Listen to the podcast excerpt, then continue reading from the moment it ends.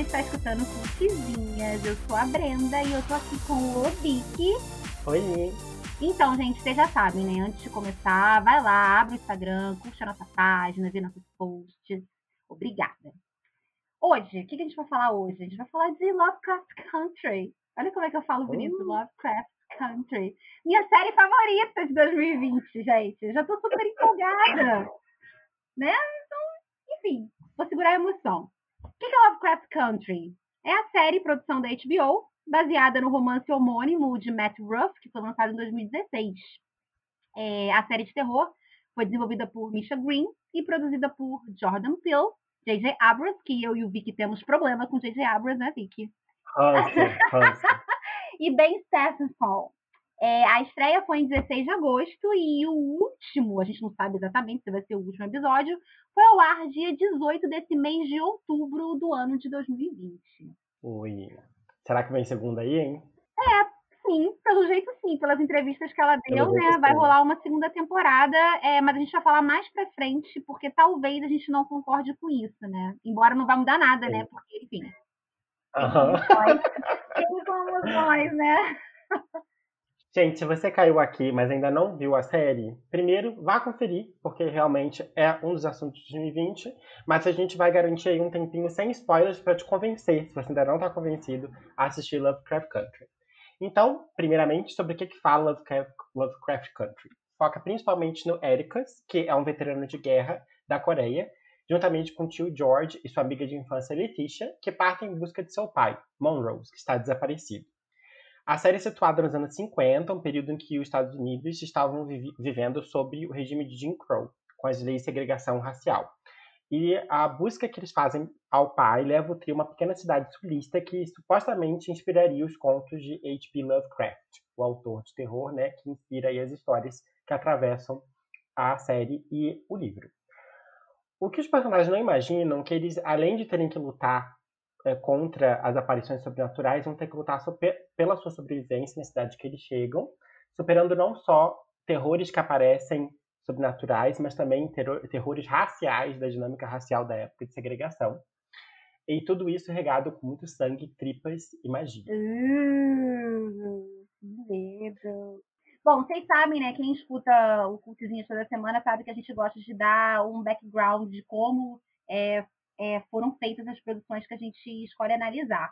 Então a gente vai fazer isso também, obviamente, com Lovecraft Country. Eu vou falar isso o episódio inteiro, Lovecraft Country. É... em 2017, o Jordan Peele, através da produtora dele, Monkey Paw Production, é, se juntou à produtora do J.J. Abrams, Bad Robot, e a Warner Bros. Television para produzir a série. Depois de Corra, se vocês não viram Corra, gente, vocês têm que assistir Corra, é, que garantiu ao Jordan Peele o Oscar de melhor roteiro em 2018, o nome dele ganhou muita força na indústria e ele consegue com mais facilidade o financiamento para suas produções. Então ele já chegou com essa ideia de montar essa série e conseguiu o sinal verde da, da HBO e encomendou uma temporada inteira, né? Sem nem assistir o piloto. Isso não é muito normal na indústria. Eles, pelo menos, eles querem pelo menos assistir um piloto para saber se eles vão colocar o dinheiro deles ou não. Então, quando ele recebeu esse sinal verde, ele entrou em contato com, em contato com a Misha Green para que ela fosse a roteirista e a showrunner. Ela também é, trabalhou como diretora no episódio 8, mas é, acho que a atuação fundamental dela é como roteirista e showrunner. É, e vale ressaltar que, assim como Corra, é, Lovecraft Country traz o recorte de raça ao gênero terror, que a gente sabe que antes de Corra, o preto nos, nos filmes de terror era a vítima, era o sidekick, né? Ele nunca era o principal. E Corra, além de trazer o aspecto do terror do racismo, coloca o preto como personagem principal de uma narrativa de terror.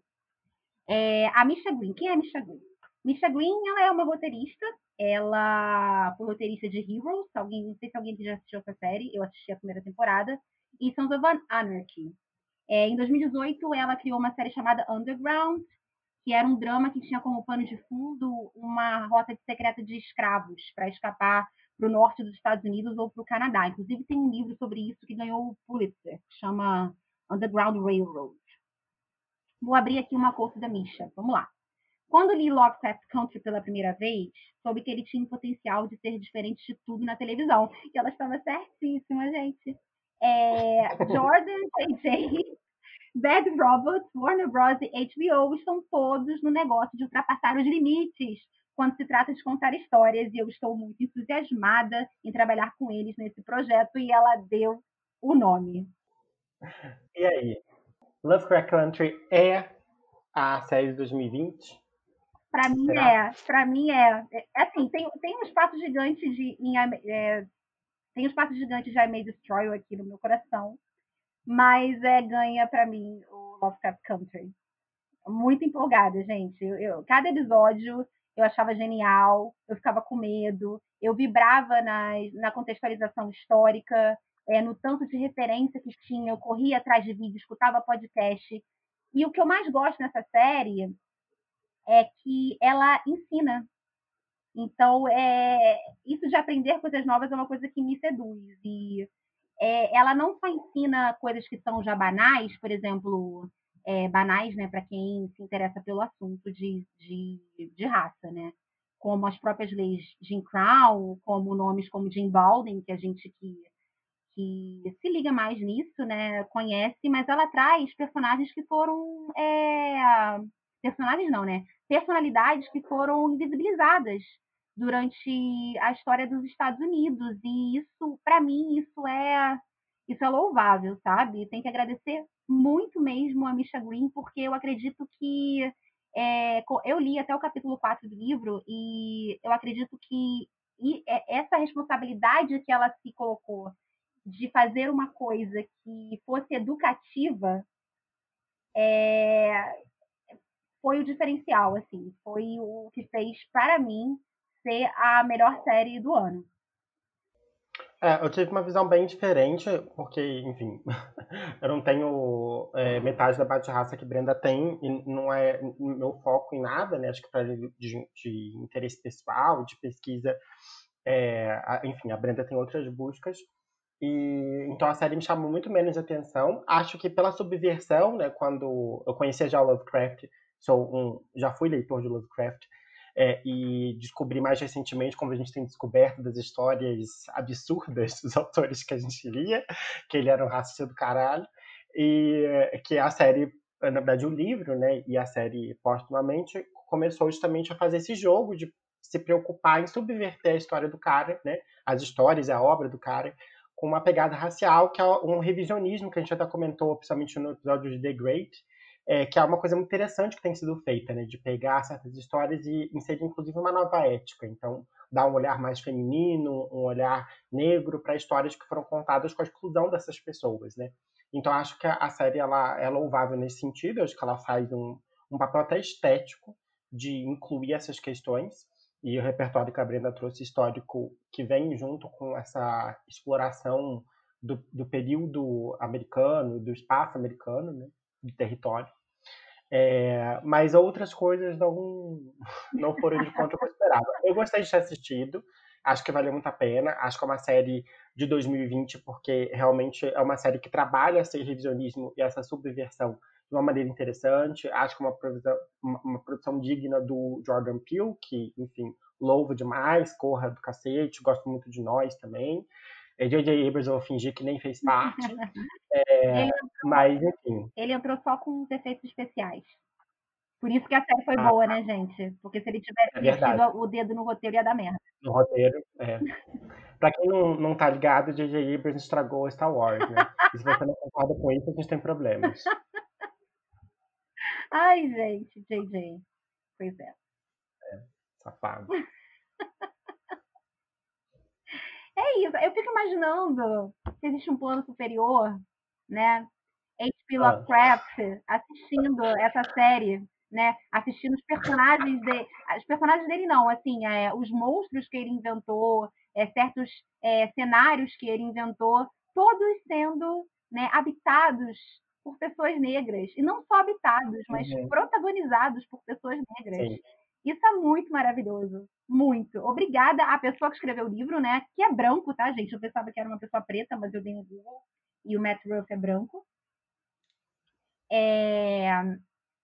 E obrigada, Misha Green. Muito obrigada.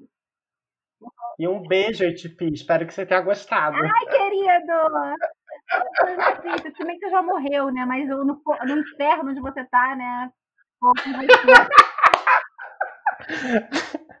Mas enfim, é isso. Vamos, vamos fazer. A gente vai tentar fazer primeiramente.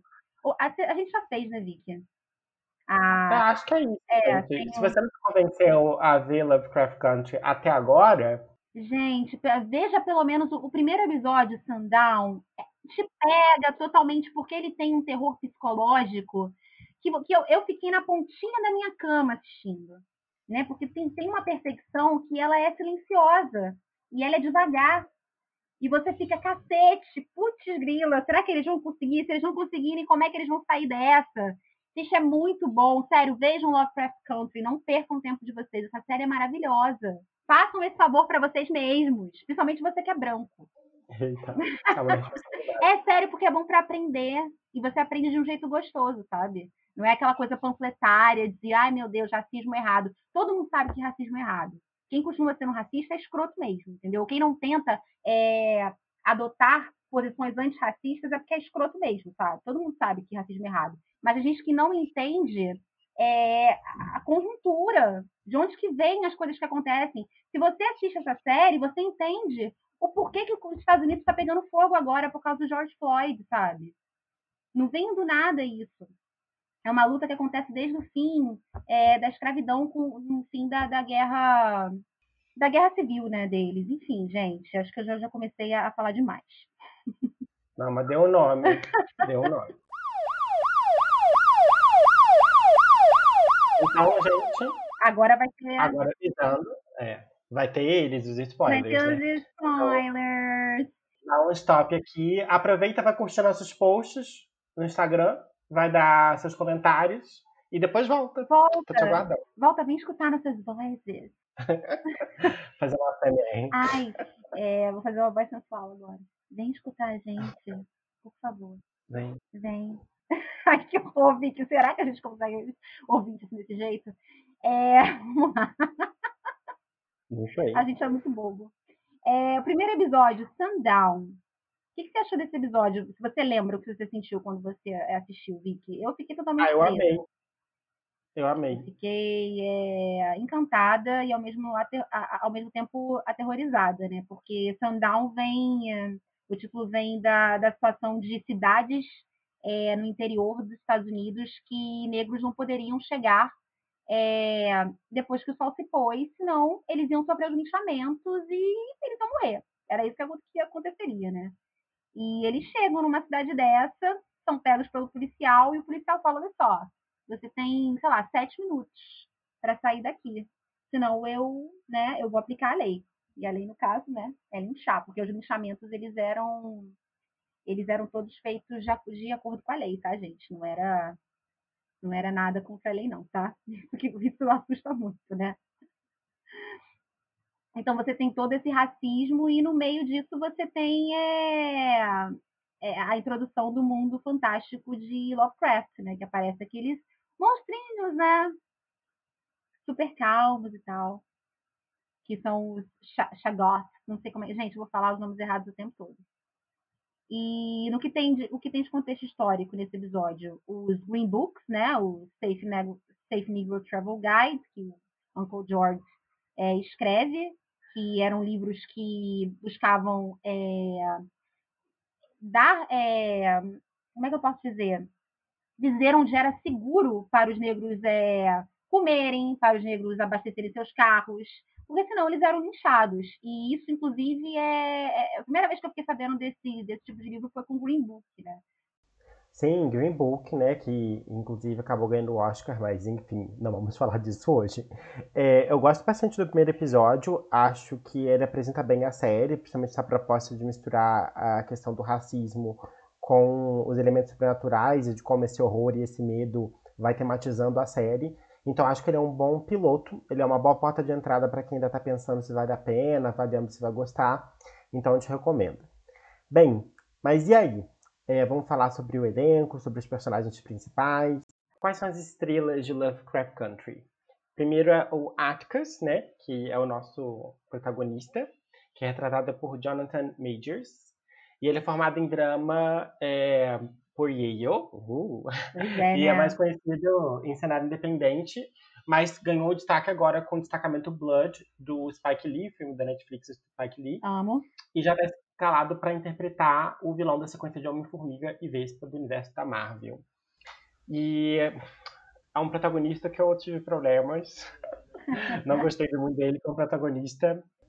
E você, Brenda? Eu gosto muito dele como protagonista porque ele não é perfeito.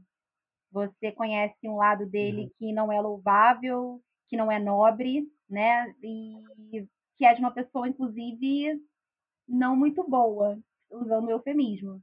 No episódio que aparece ele na guerra, ele é um monstro.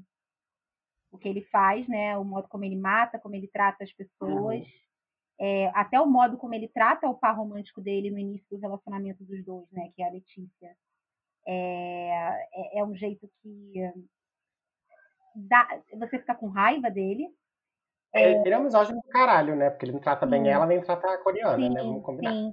E o modo como ele trata o pai dele, que ultrapassa o desrespeito. Não existe palavra para mim do, pelo modo como ele trata o pai dele. Ele é homofóbico? sim, ele é homofóbico. Mas eu acho que ultrapassa isso. Ultrapassa a homofobia. Porque, uhum. é, assim, eu entendo, eu entendo o escambau. Não entendo. Mas no contexto ali da série, anos 50 e tal, ele fica revoltado que o pai dele é gay. Ok. Tem o trauma da, sim, da infância dele. Sim. Mas ele bater no pai dele até o pai dele ficar desfigurado, não, assim, não é por causa disso, entre aspas, né, que ele bate no pai dele. Mas isso é, é, é um traço da personalidade, de, personalidade dele que é monstruosa e é um, uma coisa que ultrapassa a série inteira, que são ciclos de violência, né? Os personagens todos, o tempo inteiro, estão reproduzindo a violência que eles recebem.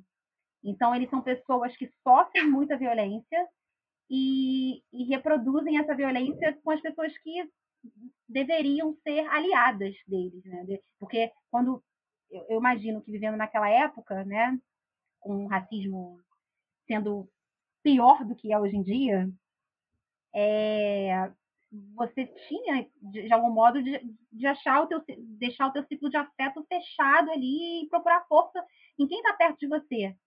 Mas o, o Atticus, ele não faz isso. Não só, pela, não só por uma experiência pós-traumática de guerra, porque eu acredito que isso pese muito no, no modo como ele trata as pessoas, mas até antes, né? Porque você entende que o pai dele é, o maltratou, né? Era uma, era uma, foi uma educação muito rígida. Ele batia no filho, porque o filho tinha que estudar, o filho não podia ter certos traços. Aí depois, em outro episódio, você vê que o que ele, o Montrose, que é o pai do Atticus, também foi educado de uma forma super violenta, mas porque o pai já via nele traços de, de da, da homossexualidade. E você vê isso se perpetuando, né?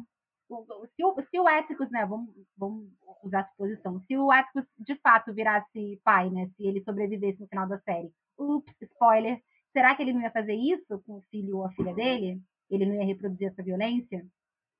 Inclusive no final. Sim, ele é muito agressivo. Sim, sim. Inclusive no final ele fala pro pai: olha só, você não foi bom para mim, mas seja bom pro seu neto. O, o próprio modo como ele despede do pai dele é um modo que ele tem dificuldade em mostrar o afeto dele, né? Até com a, com a Letícia ele tem esse problema. E é, é, é até uma masculinidade tóxica, né, Vicky? A gente pode até pensar é, desse jeito. Sim. Não, acho que tem atravessamentos e, e, você, quando a gente conversou um pouquinho, você falou da, da questão de como retrata ele enquanto um homem negro que é, sofre todas as opressões que ele passou, principalmente quando, enquanto um soldado, né, ele foi no exército é, lá na Guerra da Coreia. E, enfim, teve todo o, o, trauma que ele teve da infância, a vivência dele em, no, na situação de segregacionismo americano, que tenta ser pano de fundo da série. Mas eu não entendo ele enquanto personagem. Assim, eu entendo a da imperfeição da, da dessa fragmentada que você mencionou. Eu acho interessante uhum. como procura explorar ele, né? Mas eu, eu, sinto que eu conheço um personagem que ele é muito sensível e ele é curioso, né, com várias coisas e tem um trauma ali em busca do pai que ele quer encontrar, né, no, no começo. E eu vejo que ele é, vira várias outras coisas ao longo da série, né? E quando ele vira o amante, né, da Letícia, eu acho ele um amante extremamente bruto. é, ele vem, vai ter um relacionamento mais sensível com a, é, a Jiro, né, que é a, a, amante coreana dele, e depois ele é super escroto com ela. Enfim, eu não consigo, para mim, ele, eu entendo que ele é incoerente, faz parte de uma exploração de personagem, do fato dele ser imperfeito e tal, mas eu não consigo ter empatia nenhuma por ele ao longo da série, porque eu não consigo compreender ele. Eu acho que ele só é agressivo e não dá satisfação a ninguém da vida dele. E eu entendo que isso talvez seja por essa característica dele ser fechado. Mas me irrita porque todo mundo que eu gosto, ele trata mal. E ele, enfim, é teimoso, é irritadiço, é violento, enfim. Eu não gosto dele. Inclusive, é, é, eu não, é, eu não sei se isso se deve também ao modo como o ator interpreta, Vicky, porque é, sei lá, eu tive a impressão que a gente não consegue criar, apesar de eu gostar do personagem, é, ele morre, e foi o que eu falei pra você, a gente, a gente não liga, a maioria das pessoas não liga pro sacrifício dele, né? Não é drama, né? É, é, é, o que fica menos importante, né? O sacrifício dele. E ele é o herói, cara. Tem a jornada do herói ali, é o sacrifício máximo dele. Ele aceita esse sacrifício, ele deixa tudo arrumado, né? Você sabe através de um flashback que ele já deixou tudo planejado. E é o que menos importa naquele final, sabe? Você vê os personagens desesperados tentando salvar a vida dele, o pai dele, aquele ator é maravilhoso, vamos falar dele. Ele dá um show de interpretação e o desespero dele quando ele vê o filho dele morto é, é maravilhoso. É, mas assim, você como telespectador, você não, eu não liguei muito, desculpa, mas eu não liguei muito que o, que o Atticus morreu. Eu tava mais preocupada com a Letícia. Ela tá preocupada todo mundo. Eu falei, ela, não, quando ela morreu, eu, eu fiquei desesperada. É, quando ela morreu ali, que ela é jogada da, uhum. da janela, eu fiquei desesperada. Como assim, gente? Sabe? É, uhum. Ela vai matá-la de novo, porque ela morre no início da série, tá, gente? É uma série de magia, então as pessoas vão e voltam com muita facilidade. É tudo aceito, tudo aceito. tudo aceito. E eu pensei que ela fosse ficar ali. Pensei que. É, porque assim, eu, eu já esperava que alguém fosse morrer mas é, talvez eu pensei que talvez o Edson fosse ficar vivo e ela fosse morrer, não sei. Mas enfim, é, vamos falar de, de, Letícia, já que a gente está falando dela. Ai, vamos lá, perfeita. Ela foi a primeira a ser escalada, gente. A atriz Juni Smollett. Ela trabalhou com a Misha em Underground, que foi a série que a Misha fez no início. E ela fez Full House, e o Vicky disse que ela fez quem, Vicky, mesmo? No Birds of Prey? Ela faz a Canário Negro. A Canário Negro. Gente, eu não gostei de Birds of Prey, então eu não prestei atenção. Perdão, Letícia. Você é maravilhosa. Mas ela faz. Ela tá maravilhosa em Aves de Rapina, parceira lá da Harley Quinn. E fez também a pontinha em True Blood, as vampirescas, lembrão. Tem que é, trazer, eu acho né? ela. Tem que trazer. Não dá, não dá pra ficar Mas eu acho ela uma personagem super interessante. Acho que ela se perde no meio da série, mas acho que ela é injustiçada, não é culpa dela, que eu gosto dela de verdade. É, e ah, eu gosto muito dela. Eu, eu gosto também. muito do papel que ela ocupa, do arquétipo que ela tem. Acho que ela é injustiçada, ela sofre, coitada, que ela fica ficcionada o quê? No macho errado, né? Mas é isso aí. É, eu gosto muito como o personagem dela cresce na série, porque ela você espera que ela seja só o interesse amoroso do, do Tic, né, do Atticus, mas no, no primeiro episódio ela, ela, já fala Not girl, my name is Letícia. Ela pega, dirige, ela salva eles naquela situação horrorosa que eles param numa cidade pequena num restaurante e eles começam a ser perseguidos e é ela que está dirigindo o carro eu acho que aí já, você já vê qual é o caráter, né? É, é, você já vê ali que o caráter dela é super, é super forte. Eu acho que essa impressão que você tem, que, que impressão não, né? Que não é uma impressão, é a sua opinião mesmo. Que o personagem dela se é, desaparece, é porque a série é antológica, gente. Existe uma espinha dorsal de história, só que cada episódio dá ênfase para um personagem diferente. Tem, então tem certos personagens que você acha que vão ser somente meros coadjuvantes, como a irmã, de Letícia Ruby, a Hippolyta, que é a esposa do tio George, tia do, do Atticus, é, elas têm os seus próprios episódios. Então, com isso, é, o desenvolvimento de personagens que você espera que sejam os protagonistas fica um pouco de lado, mas eu não acho que isso prejudica a série. O Vic já tem opinião contrária, né, Vic? Eu, eu não acho que isso, que isso prejudica a série. É, e eu gosto muito, né, é, terminando meu argumento de defesa da Letícia, É, é, não é Letícia que fala, né? É Letícia. Eu tô falando errado. Letty, pronto, Letty. Eles chamam Letty. ela de Letty. É, eu gosto muito que ela é a personagem que vai assegurar é, a família do Atticus, né? Porque tem toda uma questão de ancestralidade, de direito de sangue que ronda a série, e é ela que vai é, fazer com que essa, essa família é, continue.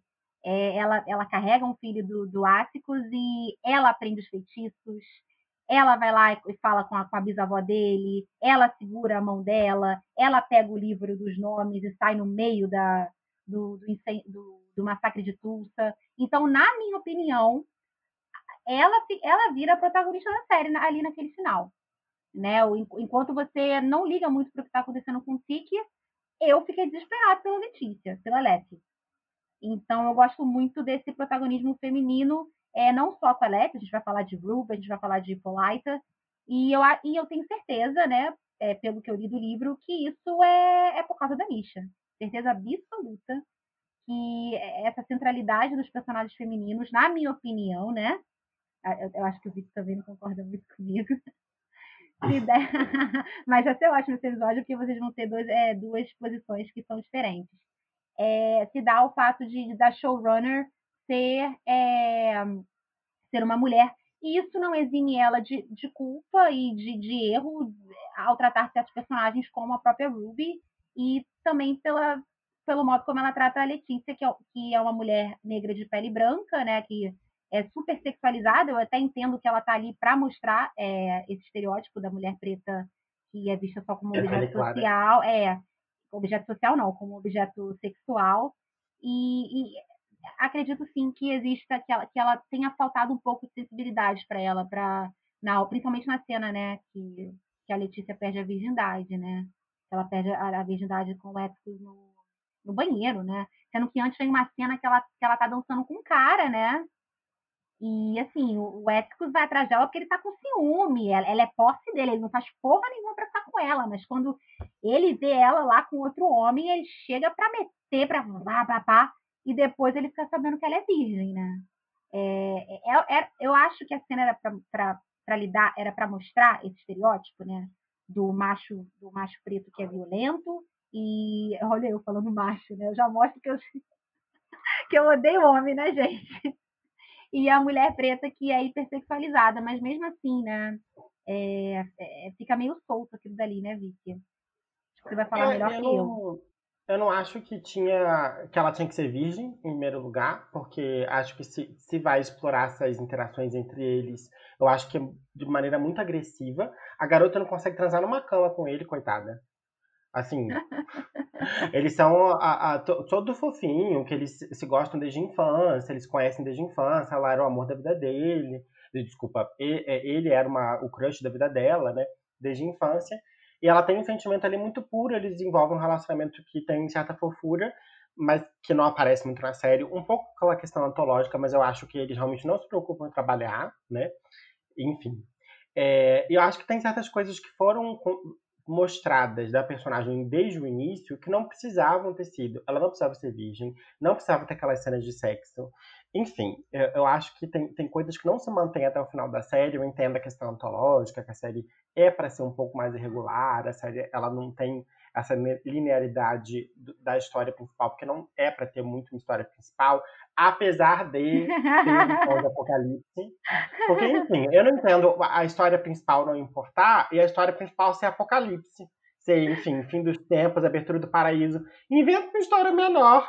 não tem problema. Ou não tem uma história principal tão forte. Eu não entendo a história ser tão grandiosa como Espinha Dorsal e o resto ser fragmentado, até porque eu gostei da estrutura fragmentada. Tem episódios que eu acho que são muito bons e funcionam muito bem porque eles são isolados. Acho que eles funcionam de, de, uma outra maneira e conseguem explorar outros artifícios, outras mitologias, e acho que isso é super legal. Só que, enfim, é, para mim, a estrutura não coube muito bem com certas questões que eu esperava que fossem mais desenvolvidas uhum. e com personagens que eu gostei muito desde o início, eu achei que se perderam. Uhum. E eu uhum. entendo também a questão, eu concordo muito com a Brenda trouxe de que eu nunca esperava, por exemplo, que fossem dar atenção é, pra Hippolyta. Uhum. E ela aparece lá no final com o episódio só dela. Eu achei isso bem legal. Inclusive, eu gosto muito do episódio dela. Mas é, eu acho que não tem ponto, então, como a série abre com eles três como protagonistas. Enfim, tem várias coisas para mim que são fa falta de coesão. É, falta é, de, tipo, abraçar o projeto. Sim. E não é que é ruim, mas me incomoda. E como espectador que acompanhou semana a semana, me frustrou bastante. Eles três, inclusive, dando uma ponte, uma pista errada, porque o Uncle George morre no segundo episódio, né? E o, e o Montrose pega, entra no, no trio para virar né, um dos três principais. Agora, na esteira do que você falou de episódios que funcionam muito bem sozinhos, a gente vamos falar do episódio 5 e de Ruby. Porque eu sei que você está esperando esse momento Sim. e a gente se apaixonou pela história dessa mulher, né? Ah, ela é perfeita! Ela começa ali como a irmã mais velha da Letícia, porque ela seria a, a responsável e a Letícia seria a doidinha, né? É, é, é ela vê muito da Letícia o, o, que a mãe era, porque aparentemente a mãe delas era uma mulher que se envolvia com muitos homens, uma mulher que era hipersexualizada, uma mulher bonita.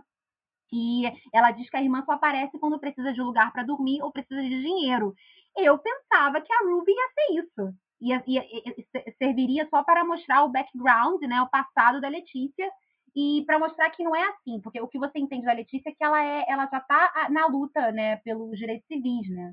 Ela pega direito, dinheiro emprestado para pagar fiança de amigos, mas as uhum. pessoas não esperam isso dela, né? Acham que ela está gastando com homem, acham que ela está de, de farra, não esperam isso dela. Só que Ruby, Ruby no quinto episódio, gente, Cara, o que, que, é aquilo, Vicky? Que coisa maravilhosa. Ela tem oportunidade, vou, vou usar essa palavra oportunidade, né? Porque vem cheio uhum. de privilégios, de, de estar sob a pele de uma mulher branca. E, gente, o modo. Gente, o modo como isso é, é, é, mostrado na série de todos os privilégios que uma pessoa branca tem, e até o conflito moral que ela sente, é, que ela passa a, a, a ter, é, a, passa a, a, a enfrentar com isso. Olha, é o top 3 de episódios da série para mim. Esse episódio é muito bom. Muito bom. E como se não bastasse, você ainda tem um relacionamento é, lésbico interracial. Sabe? É, é, é, muita, é, é, muita visibilidade. É, é muito personagem que você não vê em, em produções de mainstream. Né? E essa, essa é a cena de sexo que eu quero ver, entendeu? Eu não quero ver a cena de sexo violenta da Pia. Eu quero ver as garotas lá. É, é isso que acho que tem que dar destaque, entendeu? É, tem Minha uma, Ruby. É, tem... A Ruby tá no prazer. Aff. Tem uma cena de sexo entre as duas que começa, né? Porque a, a Cristina, né, é, é, a grande vilã da série, ela é branca, e é, e é uma branca, branca mesmo, cabelo quase branco, branca, eles branca. fazem de propósito, é eles fazem de propósito mesmo, tá? Eles colocam uma pessoa que é que é, que é uma ariana. É de propósito Sim. isso. E ela, teoricamente, tem um irmão gêmeo que chama William. No livro, o Cristina não existe, tá, gente? É outro recorte de gênero que a, que a Misha fez. No livro é o Caleb. O grande vilão do, do livro é o Caleb, que vira William, né, na série. E tem uma irmã gêmea que é a Cristina. É, o William, ele se aproxima de Ruby e Ruby, no momento que ela não está bem, ela sabe que vai dar merda, você sabe? Ela chega para ele e fala assim: é, quando um cara branco chega perto de mim, eu, eu já sei o que ele quer, né? Outra vez, a hipersexualização da mulher preta, talvez até, talvez não, né? Com certeza tem um aspecto, o, aspecto aí da solidão da, da mulher negra também, né? E chega um momento que ela descobre que o William que o William e a Cristina são a mesma pessoa e eles começam a transar ali, naquele sexo super apaixonado, William e Ruby. Só que não é a Ruby, né, Vicky? Ela tá, ela tá branca, não tá? Ela, ela escolhe transar com ele branca. Só que no meio do, do negócio lá, do bem bom, a poção, eles tomam uma poção, né? Começa a desfazer. E, gente, que cena é aquela, Vicky? Que cena é aquela? Começa a sair tripa, começa a sair pele, começa a sair tudo. E é super. Nossa, é, é gore, mas ao mesmo tempo ela é apaixonada, sabe? É uma mistura uhum. assim de, de, de, sentimentos que, sei lá, era pra gente se sentir enojado, mas eu não me senti enojada em momento nenhum, achei eles apaixonados. É, o, o, interessante de você notar, e é, e é, a grande crítica né, que a Misha quer fazer ao colocar. A, a Misha não, né? Porque isso tem no livro. é, que é colocar uma mulher como a Ruby, que é uma mulher preta, retinta e gorda, na pele de uma mulher branca, é, é por exemplo, ela, por exemplo, não, a história da Ruby é que ela quer trabalhar numa loja de departamento como vendedora. E ela tem um, um, um, currículo que é muito bom, só que ela nunca consegue. Então, um dia ela descobre que uma menina preta conseguiu e ela fica feliz pela menina. Só que quando ela vai trabalhar nessa loja com uma mulher branca, sob a pele da mulher branca, ela mostra o mesmo currículo e consegue uma vaga, né? Consegue uma posição superior. Ela passa a trabalhar como gerente, ou seja, é o currículo da Ruby, né? É, sendo apresentado como uma mulher branca e ela consegue uma posição superior. E ela vai conversar com a menina preta da loja, né? Ela, ela tenta de algum modo estabelecer um vínculo, né? Ela quer ajudar essa menina. Só que conversando com a garota, ela descobre que a menina não é esforçada que nem ela, né, Vicky? Ela vê que a menina não, não terminou nem o ensino médio. E ela fica com raiva, porque é como se a menina estivesse jogando uma oportunidade fora. Aí você vê, né, que por questão estética, né, por, é, por, por, um recorte de, de opressão que, que, é, que ultrapassa ela, porque além dela ser preta, ela é retinta e ela é gorda, ela, ela não consegue é, uma posição pelo intelecto dela, sabe? E, gente, isso é, é de cortar o coração, né? É, além de te deixar com muito ódio, você fica. Eu, eu senti a pena dela, sabe? É, ela, ela é a personagem que dá mais pena, até pelo fim dela, o modo como a, como a série a trata, né? Que a gente puto, né, Vicky? É, uhum. é horrível o final da, da, da Ruby. Ela tinha potencial para ter um final muito melhor. É, você, enfim, ela, ela sai para tomar sorvete, sendo branca, aí toca uma, uma música falando sobre. É, uma música não, é um poema de uma mulher falando sobre o orgulho de ser preta, sabe? E ela lá, né, sob a pele de uma mulher branca, vivendo todos os privilégios, não pagando o sorvete dela, é, sendo protegida, entre aspas, pela polícia. E é uma das melhores cenas para mim da série. Esse poema, né, que é um poema da vida real, né, e a Ruby lá, né, vivendo os privilégios de ser uma mulher branca. Sim, para mim eu acho que o episódio é o meu favorito, esse, e, e ela botando no, no, no chefe ela descobre que o chefe é um assediador de merda, né? Nossa, ela acaba com ele. Aquela cena é do caralho. E, é o som de enfim. Cardi B, é o som de Cardi B ainda. É sim.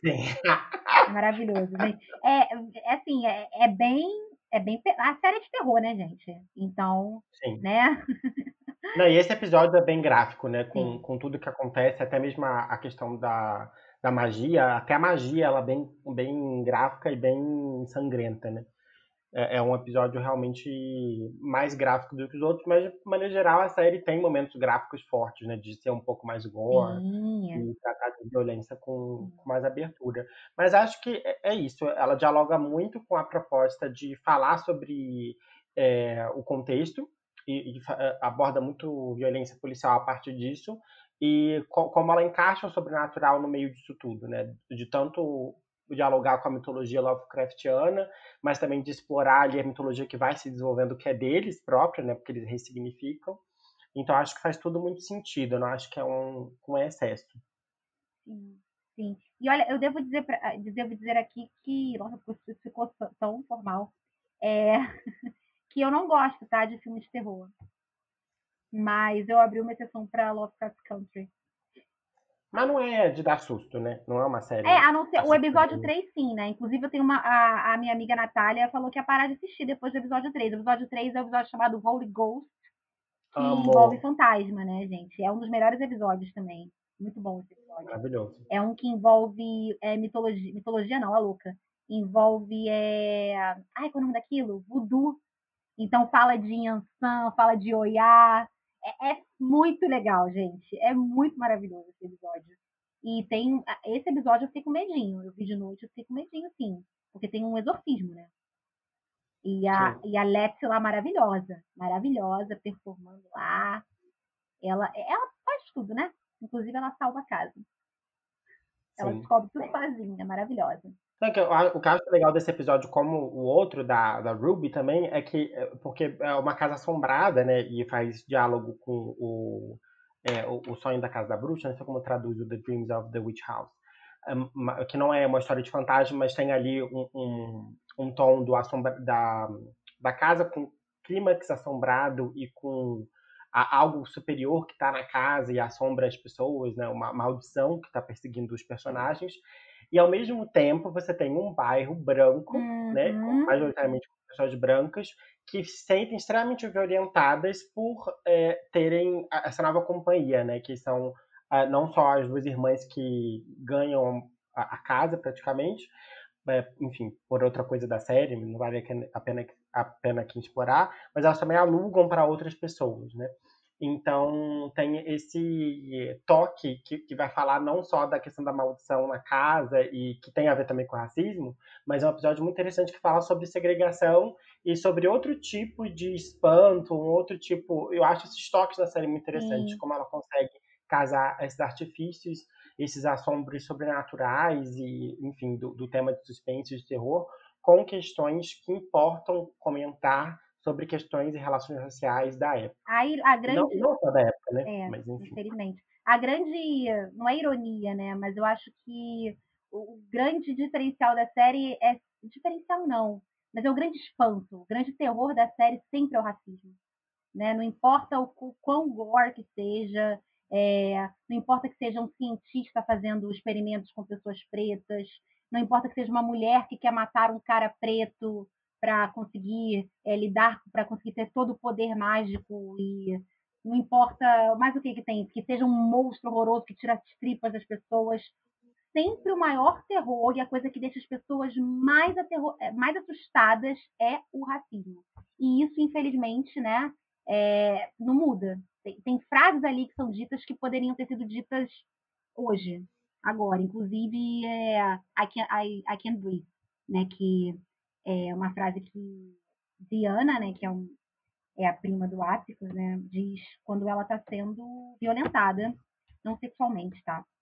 Mas ela está sendo violentada por um, por, por, um policial. E quando eu vi, eu pensei, será que isso foi gravado é, depois do George Floyd? Mas não, foi gravado antes, né? A série tá, é, começou a gravar em 2018. E a, a, estatística né, mostra que essa, essa frase, né, I Can't Breathe, é dita em mais de 70% dos homicídios que é cometidos por policiais nos Estados Unidos, mais de 70%. Então, é, é, acabou casando perfeitamente, né? Porque houve esse a chama acendeu nos Estados Unidos, né? Essa questão racial, até por ser um, um ano eleitoral, e casou perfeitamente com a série. Inclusive, eu acho que esse é um dos componentes do grande sucesso, né? Para ter alcançado, porque ela está sendo muito vista no, no HBO Go assim, as taxas de, de audiência do ao vivo, né, são muito altas, mas cresce muito no HBO Go. E é o boca a boca, né, que, que traz isso. É, Diana é uma personagem muito fofa, né, uma menininha lá que tem um episódio só focado nela, que é o episódio 8, que ela sofre uma maldição, né, e ela é perseguida por, por duas figuras que saem de um livro que é, é, é foi um livro escrito por um abolicionista, por uma abolicionista na época da um pouco depois da, do fim da, da Guerra Civil. Só que hoje em dia o livro envelheceu mal, então ele é visto como um perpetuador, e como um livro que perpetua, não sei falar outra palavra, gente, desculpa, que perpetua estereótipos de, de raça, né? E ela traz isso e, assim, eu nunca tinha escutado falar desse livro, gente. É isso, isso é que eu gosto na série sabe? São coisas que se perdem com o tempo que eles trazem. Tem uma cena dela que ela resolve, né, lutar contra essas contra essas assombrações que é uma menininha falando, né, que ela sente medo de sair na rua por ela ser negra. É uma menininha mesmo, você você escuta a voz de uma criança e é o discurso de uma menina de 11 anos, é, feito num protesto de Black Lives Matter, é, salvo engano, em 2011. Então casa perfeitamente, porque aquela menina, né, ela sofreu a violência é, de um policial, né, branco, e ela tem medo, ela tá com medo ali na rua, assim como uma menina de, está falando da década de 50, assim como uma menininha de 2011 sente o mesmo medo quando ela sai na rua e vê um policial, né? A, a série sempre tem esses toques, né, como o Vicky falou, de mostrar que é, o, o, racismo é sempre o maior dos terrores, né? Enfim. Sim, e de como eles conseguem encaixar sem que. É, não, não que perca sentido, porque eu acho, a gente fala às vezes dessa questão panfletária, é, não é que seja ruim ser panfletário, acho que tem momento para tudo e acho que tem é, partes né, de, de, obras, inclusive obras per si, né, inteiras, que querem ser e devem ser, enfim, outro propósito. Mas é muito legal e acho interessante, principalmente por esse propósito educativo que a Bruna trouxe no início, que isso se misture com a narrativa. E eu acho que eles fazem muito bem isso. É um projeto narrativo em que isso não excede. É, é, tudo faz muito sentido dentro das histórias que eles contar em cada episódio. Acho que a questão antológica né, da série, de, de ser cada episódio mais isolado, ajuda, porque eles conseguem dar destaque a certas temáticas. No episódio, por exemplo, que você acabou de mencionar, tem muita questão é, do protesto pela morte de um menino negro, né? Então, você trabalha coisas, né? Muito. Sim, sim, então ele, eles conseguem trabalhar coisas com mais cuidado e, e, mais atenção, né? Inclusive a nossa atenção, né? Para essas é, questões. Até o próprio assassinato, né, do Emmett Till, é, não é jogada, porque ele aparece no episódio 3 e as pessoas que estavam uhum. mais ligadas, elas já perceberam que, que era ele. Gente, esse episódio do Till, ele é tão, ele é tão é, importante na história do movimento negro que ele está no livro da Angela Davis. A primeira vez que eu escutei sobre o caso desse menininho foi no, no livro mais famoso da Angela Davis. Como é que eu esqueço, gente? É, Mulheres... Desculpa? Isso, esse mesmo.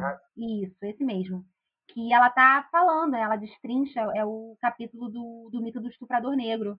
É, que esse menino foi, né, é, ele foi inchado e assassinado por conta disso, porque ele, tá, ele estava num, num estado do norte e, teoricamente, passou uma mulher branca na frente dele, é, disseram que ele mexeu com essa mulher, eu não acredito, isso é mentira, né, depois de, depois de muitos anos, é, os caras que foram absolvidos é, disseram que, que eles inventaram isso, e com isso, né, como, como o mito do estuprador negro foi criado pela branquitude para dar, é, dar é, é, ensejo, para dar é, é, amparo legal aos linchamentos, né, aos assassinatos de pessoas negras, foi verdade, né? Porque ele é um potencial estuprador, porque ele é preto, não interessa se ele é criança, não interessa, sabe? Não interessa. A, é, disseram que ele mexeu com uma mulher, ele mexeu, ele ia estuprar essa mulher, ele tem que morrer. É, e depois de anos, depois de mais de 30 anos, né, é, os caras que foram absolvidos é, disseram que eles inventaram essa história. E foi um, inclusive a própria personagem da Cristina, ela ela passa pelo, pelo, pelo que ele passou nesse episódio, então você vê graficamente a violência que essa criança foi submetida. E a mãe dele, como um modo de, de fazer um protesto, né, de, de deixar as pessoas. De, era para chocar mesmo. Ela decide fazer o enterro dele é, o caixão aberto, né? E a comunidade negra é, ficou muito comovida. E tem, gente, se vocês derem o Google, vocês conseguem ver as imagens, tá? É, é, é, é horrível. São imagens horrorosas. Mas a mãe dele quis, de algum modo, que a morte do filho dela simbolizasse alguma coisa. E esse episódio começa com isso, né? Começa com é, eles na fila é, no funeral do, do Emmett Till e eles conversando entre si, pensando se não era muito cedo para Diana, que deve ter uns 12, 13 anos, né? Ela é uma menininha, para ela lidar uhum. com isso. Olha o que, que tem que passar pela cabeça das, das pessoas negras, né? É muito cedo para eu expor meu filho a esse tipo de violência, que ele vai ser exposto, queira ele ou não, sabe? É, é um debate muito interessante de, de você assistir na série. Enfim, é isso, gente. Eu me esqueci, horrível essa história. Nossa, era um garotinho. Sim. E, e ele, como eles conseguem arquitetar isso de uma outra maneira, né? De, de porque isso está de pano de fundo, e acho que isso é interessante, né? Em, é, produção audiovisual, ou enfim, qualquer outra maneira de entretenimento, arte, de conseguir encaixar questões que são importantes, mas em diversas camadas. A gente consegue ter uma leitura mais precisa, sociológica, política disso, mas, na, mas na série, é, é, não que não tenha essa dimensão, mas é muito mais como pano de fundo para outras questões que atravessam é, as relações sociais e a violência contra a população negra, mas é muito mais o pano de fundo para o que está ocorrendo ali em outra dimensão, inclusive atravessado por magia, né? Uhum. A questão do, dos policiais é Eu acho que podia ter sido mais trabalhada para a gente compreender a dinâmica, mas acho que a relação que eles querem estabelecer é muito evidente, né? Do, dos policiais eles estarem fechados com uma seita de supremacia branca, o que, enfim, é, e também necessariamente com práticas de magia, né? Inclusive eles lançam a, a maldição na Diana. Sim, então... nossa, é horrível, gente. É com cuspe, sabe? É, é, nossa, é, é violência, todo tipo de violência que você possa, possa imaginar, sabe? A humilhação, a física, porque eles dão uma rasteira nela. Ele é uma menininha. Ela é uma garotinha, é uma criança, sabe? Olha, é, é horrível. É horrível. Essa cena, para mim, é uma das mais fortes da série. Você vê fazendo isso com uma criança. É, fechou na tríade, Vicky, de. Mudei totalmente, né? A tríade de protagonistas. Vamos falar de Montrose? O personagem preferido do Vicky é a Ruby, o meu é o Montrose. Eu gosto muito desse personagem. Olha só, que coisa, né? Pois é, pois é. Desculpa, meninas, desculpa, movimento feminista. É... Não, é que a gente trocou, né? É, é pois é. É, é, verdade, total, Vicky. Agora que eu me toquei. Agora que eu me toquei. Gente, Montrose é um cara que você odeia no início. Eu odiava Sim. ele no início. Achava ele horrível, achava ele um péssimo pai. Achava que ele sempre estava atrapalhando, né? É, porque tem a história, né? A espinha dorsal da série, como a gente já falou, né, que tem essa história de herdeiro e tal, tal, tal. E o Montrose sempre estava lá empacando, sabe? Ele leu o livro, queimou o livro, ele mata uma pessoa que pode ajudar eles a entenderem lá o idioma do do cara que eu esqueci o nome, né? Tem um idioma todo próprio lá para fazer a magia. E você odeia ele. Eu odiava. Mas quando começa a mostrar de onde que vem todo de onde que vem toda essa toda essa raiva dele, todo, toda essa violência que ele acaba perpetuando, eu me apaixonei. Eu, eu, eu acho ele um, eu acho ele uma pessoa. Eu queria. Se eu conhecesse o Montrose, eu acho que a gente seria amigo. Eu acho, porque eu, eu, eu acabei me afeiçoando a ele, sabe? Pode ser pena, é horrível isso. Pode. Mas eu entendo, sabe? Eu entendo que ele foi uma pessoa, que ele é uma pessoa sofrida e que para ele mostrar afeto, mostrar carinho, é, é, é de algum modo um gatilho para a violência que ele sofria quando era criança. E tem toda a questão da, da construção de masculinidade, sabe?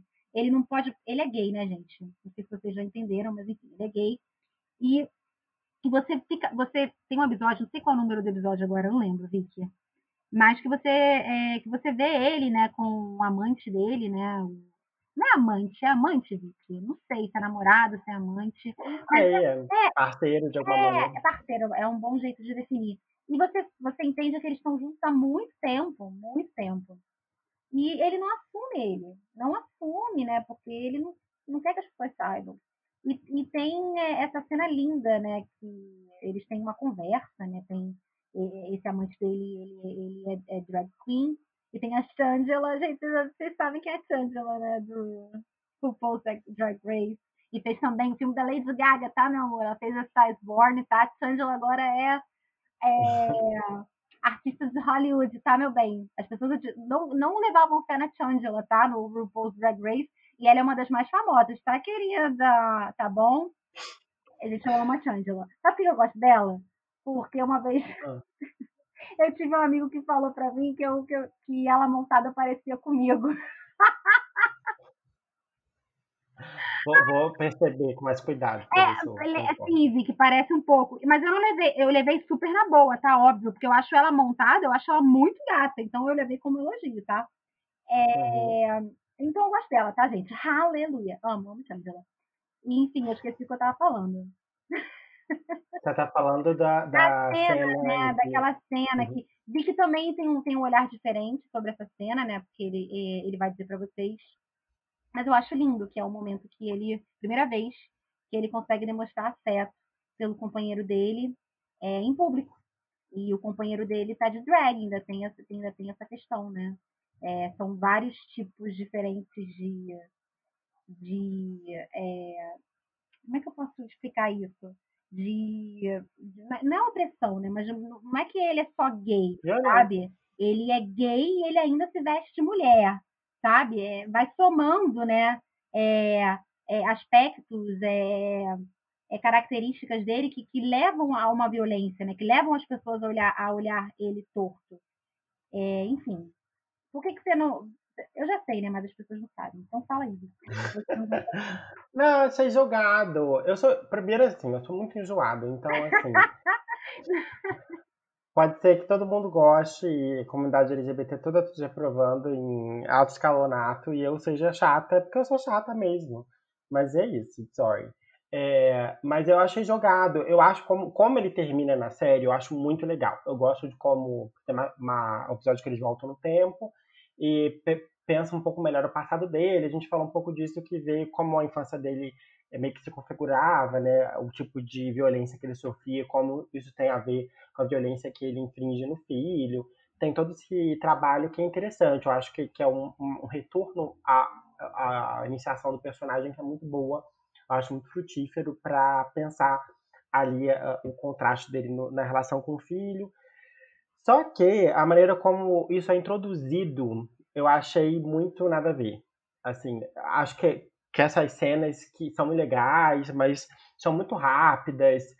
É, não sei de como é que enfiaram a questão de, de ball naquela época. Enfim, não entendi muito. Eu achei que ficou meio jogado para, olha, é, tem isso, ele é gay, ele tem namorada, ele tem uma cena super violenta de sexo.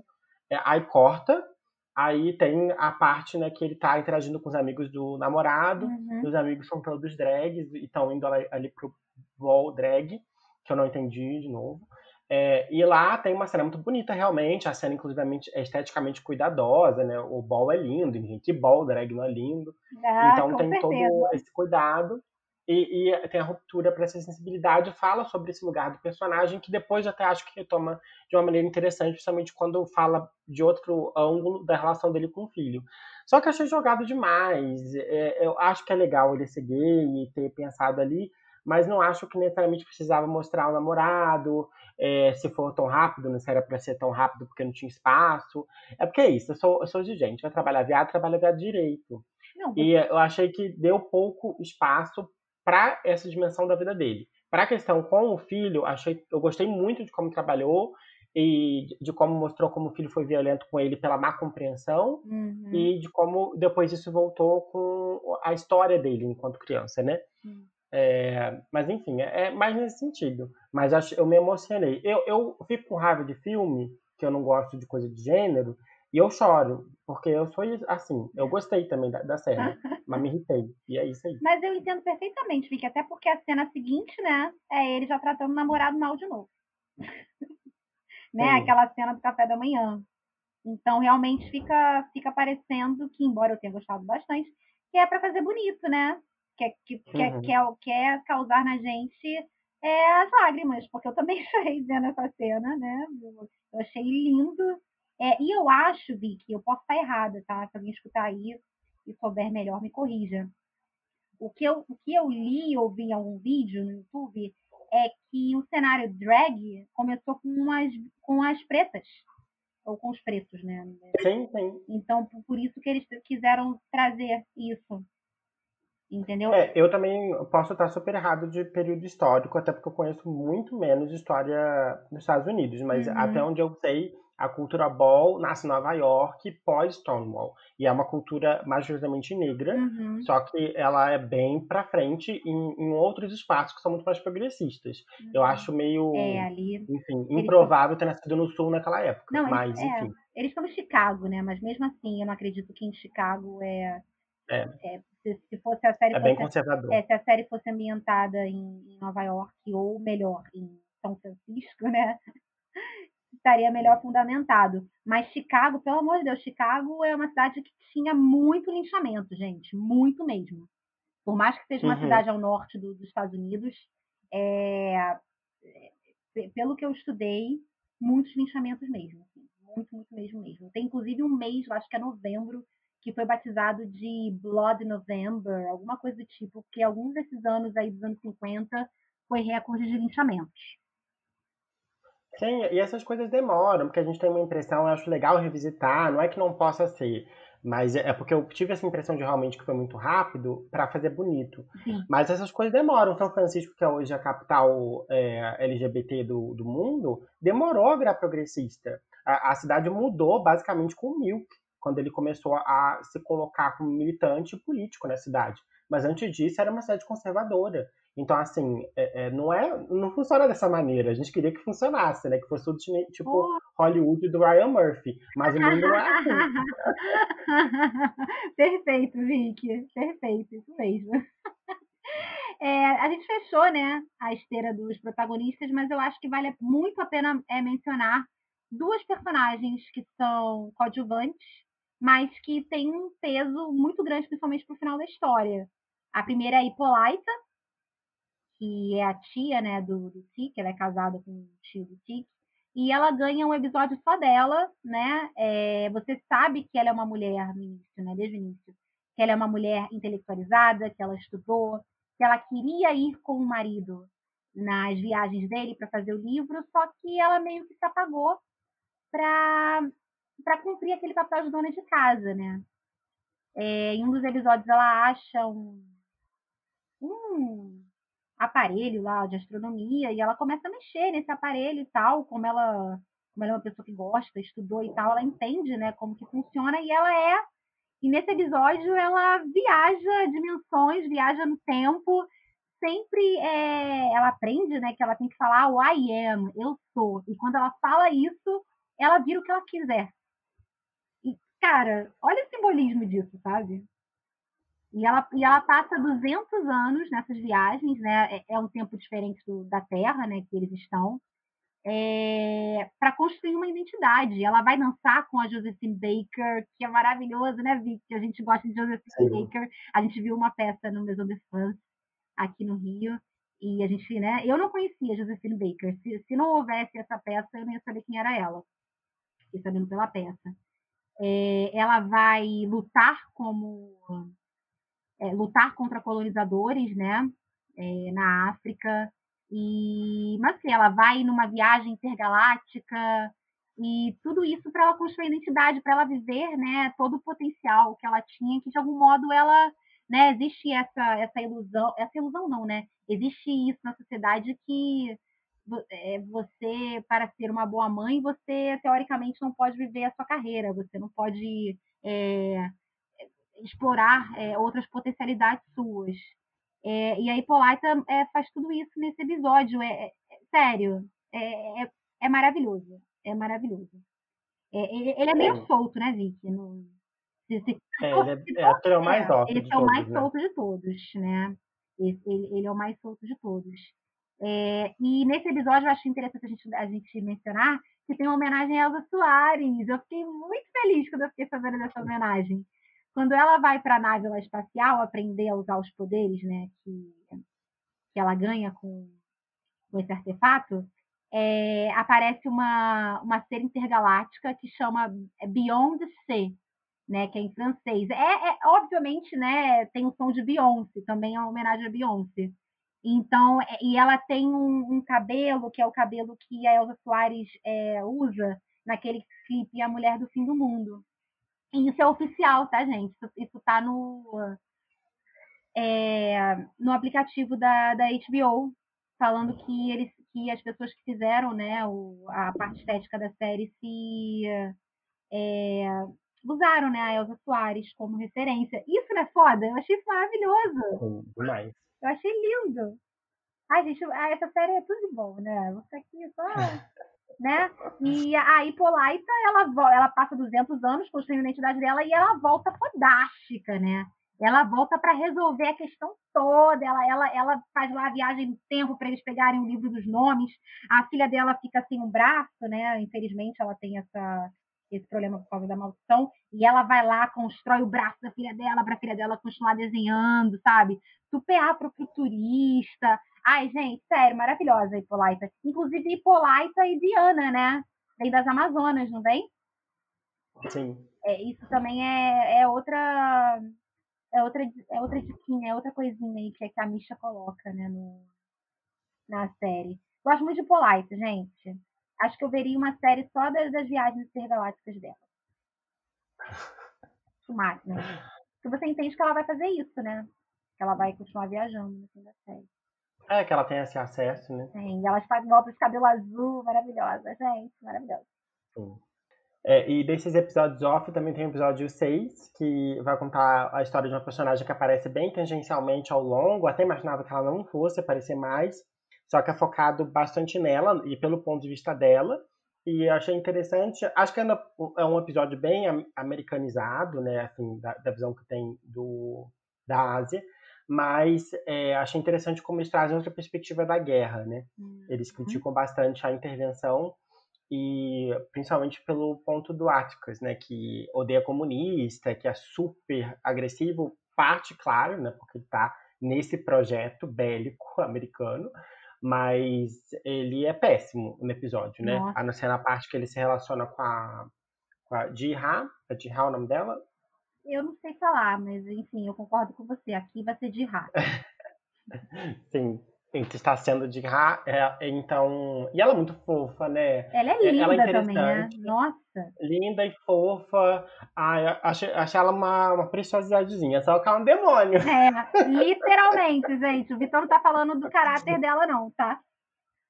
Ela literalmente Sim. é um demônio que, que tem que se alimentar de sem almas, né? Então toda vez que o homem goza, ela ela meio que vê, né, a vida dele toda e tira a alma desse homem. Ela tem essa maldição que é o que, pelo que eu li, é um é uma lenda real da Coreia. Esse... Arrasou Coreia feminista saindo da frente, ó. E o, o, legal desse episódio é que tem toda essa estru estrutura, não, tem todo esse debate. É que tem que muito homem né? morrendo. Primeira coisa é, tem é essa. Homem morrendo. E tem todo esse debate, né, de, de você escolher quem você quer ser, quem você quer ser, né? Sim. Ela chega para ele e fala, é, você, você quer, não precisamos ser um monstro, a gente pode escolher. E ele não entende que ela tá falando dela também, né? Porque ele até aquele momento ele não sabia, né, que ela era um monstro. Sim. Mas fica, né, ele sendo um monstro da guerra e ela sendo um monstro literalmente. E por trás, gente, tem todo um eles meio que fazem uma homenagem ao filme Meet Me em, São Luís, que eu, eu esqueci, eu sou ridícula, não sei o nome em português. Acho que é Agora Seremos Felizes, alguma coisa assim.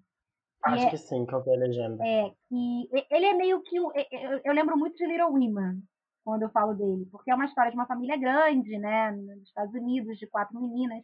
O pai vai, vai recebe uma oferta de emprego em Nova York, então elas vão mudar a vida dela inteira, elas não querem sair da cidade pequena, enfim. O filme é, é com a Judy Garland, né? Um musical lindo, lindo esse musical, gente. Vejam. A Trolley Song, para mim, é, é uma coisa linda. E ele é divididinho em estações, né? E o, o episódio é dividido em estações também. E no final você tem uma, uma entrevista com a Judy Garland, né? Já no fim da vida. A Judy Garland teve uma vida super problemática, né? É, quem não sabe, sei lá, e não tiver tempo de ler, não quiser ler, veja o filme Judy, né? Que, que mostra os últimos dias dela. Ela teve muito problema com fama por ser uma atriz mirim e acabou se envolvendo com. É, ela foi viciada em drogas, né, desde criança para poder manter sempre, né, a, a energia para poder sempre gravar mais e tal. É, também para manter é, o peso dela, enfim. Ela casou várias vezes com homens gays que ela sabia, né, que eram gays só para também manter uma, uma imagem né, para o público. Inclusive, o marido dela dirige esse filme, um dos maridos dela, que é o pai da, da, Lisa, da Lisa Minelli, Liza Minelli, que também era gay. Enfim, é, não a Liza Minelli, tá? O pai, tá, tá gente? Enfim, não sei da Liza Minelli. É, e é uma fala da Judy Garland muito, muito triste, né? Falando que meio que ela não vê um sentido mais na vida, né? E, enfim, é, é muito triste, gente. É muito triste. Enfim. E combina também com a personagem, porque ela é uma personagem que tem um imaginário muito romântico, ela vive um pouco isso com o Atticus, mas ela enfrenta não só a violência da guerra, ela perde uma amiga, como ela também tem essa questão, né, de por acaso é um demônio que devora almas dos homens. É, então é um episódio muito interessante que acho que de novo casa e é um episódio bem off como o da Hippolyta porque ele tem outra dimensão, outras questões, né? Ele é bem fora do, do eixo central. Mas e aí O que achamos Ah, de Lovecraft gente. Country? Ah, é, pra mim é a melhor série de 2020. Eu tava falando pro Vic no off, que é uma série que eu vou rever, com certeza. Eu vou. Nossa, gente, eu sou, eu sou muito apaixonada. Eu acho que provavelmente vai, daqui a algum tempo vai ser minha série favorita da vida. Provavelmente. Eu gosto Eita. muito. É, sim. Isso é pra mim isso aí. Pra mim virou isso. Gosto muito, recomendo demais. Vejam, não tenham medo de ser terror. Sei que tem gente que não tem, não é preconceito, mas tem medo que não gosta de ver gênero, super normal. É, E é isso, gente. Vejam, façam esse favor a vocês mesmos, tá? Prestigiem. É, eu não queria. Vamos falar de segunda temporada, né, Vicky? A gente não falou sobre isso. É, o livro termina, tá, gente? Então, assim, não deveria ter uma segunda temporada. Mas Misha Green já deu várias entrevistas aí dizendo que tem interesse. E vamos falar do capitalismo, a gente não falou de capitalismo. Não, fez muito sucesso. Eu acho que deixa muita co- coisa aberta. certeza. Eu acho que tem, Deixa muita. tem ponta solta. tem muita ponta solta. Inclusive, como uma personagem querida nossa, Ruby, o final dela não é legal, então eu gostaria, isso eu gostaria de ver. De ver essa mulher linda e maravilhosa aparecendo. Né? Infelizmente, ela não vai poder matar Cristina, porque Diana já fez isso. É, mas eu gostaria de ver Ruby voltando, gostaria muito. Mas eu não, con- Ah, mas eu não, Cristina voltando. eu não consigo ver o que, o que, que pode acontecer, Vicky, assim, no que tange a família. Porque a Cristina morreu, sabe? O que, que vão fazer? Qual vai ser o grande perigo? Entende? Não... Então, pra mim. Ah, já, já que quer fazer série antológica, faz direito, né? Ah, se- Agora ó, para ó, de fim do mundo. Nossa, Ó, mas é ver- é, não, sério. é de Você verdade. tá. Parou de ter perigo grande, agora faz direito. Desenvolve uma coisa de cada. Vai ter as aventuras lá da Ripolar. Então faz uma, uma temporada só de antologia. Ok. Aí, ok. No- é, Aí eu também ia gostar. gostar. Nossa, eu ia gostar muito. Muito mesmo. Eu ia amar, se fosse assim. Ah, então tá bom, quero ver, gente. Já vou me. Já, Convencida. já mudei de ideia. Manda, manda. existe, a possi- é, existe a possibilidade de, de, de acabarem com uma série, mas aí eu vou ignorar, né? Vou fingir que só houve a primeira temporada, né? É, então vem, pode mandar, Misha. Vem Jordan Peele, vem Lovecraft Country, vem gente preta no centro das histórias. Vem, gente, vem que eu quero ver os pretos tudo lá. Tudo na HBO. Isso aí. Quero isso aí. Pronto, vem. Tá decidido. Vejam Lovecraft Country, gente. Vocês vão amar. Você, Vicky. Acho que é isso, né? Você não vai defender Lovecraft Country? Não, acho que depois dessa, né? Não precisa. Eu Não, eu, eu gostei com restrições. É. Nem de longe foi a minha série favorita de 2020. Não, não. Eu acho que é um marco de 2020, Uhum. com certeza. Eu, eu, não, não tá dentro dos destaques, e acho que vai ser muito comentada em 2021. Mas do- da minha lista pessoal, tá longe de estar nos destaques, porque realmente eu me frustrei muito enquanto espectador. Principalmente porque, eu te falei, eu gosto é, do universo Lovecraft e, e do universo sobrenatural, né? Então já era uma coisa que eu tava esperando quando veio o anúncio. A gente estava esperando Então eu muito. tava né, esperando muita coisa. Oi? A gente estava esperando muito. Eu lembro que várias vezes a gente comentou no Facebook. A gente esperou muito essa série. É, eu tava com uma expectativa bem diferente e, enfim, é justo que ela quebre, mas eu não gostei do projeto de ser antológico é, com uma espinha dorsal ainda muito forte, muito grandiosa, é, porque, enfim, tinha um tom de épico que acho que perseguiu a, a- a série inteira, né, a temporada inteira. Enfim, foram questões que me incomodaram enquanto espectador, mas eu consigo ver a beleza da série de várias outras maneiras, até porque eu acho que é uma série que é muito inteligente em criar certas pontes e botar certas simbologias e representações. Então, longe de mim dizer que não é uma série importante, muito pelo contrário. Eu acho que é uma das grandes séries de 2020, com certeza. A HBO, na moral, valeu. valeu. HBO tá fazendo nome em 2020, Porra, né? Assim, sempre faz. Deus. Mas esse ano, gente, Porra, nossa. pela- Gente, o espaço que eles deram também pra, pra Michaela, pelo amor de Deus. Sim. Então, do, é, o I May Destroy, que tem episódio aqui, tá, gente? Se vocês não escutaram, vão lá escutar nosso episódio de I May Destroy, que é uma série que lida com é, vários, vários temas que são super importantes. E também tem recortes de raça, né? É, enfim, gente. HBO, amo você. Desde Sex and the City. Vicky, desde Girls, né, Vicky? Sex and City também. Ah, é, é porque, é como sempre eu digo aqui, eu sou um pouco mais velha que Vicky, né? Eu sou novinha.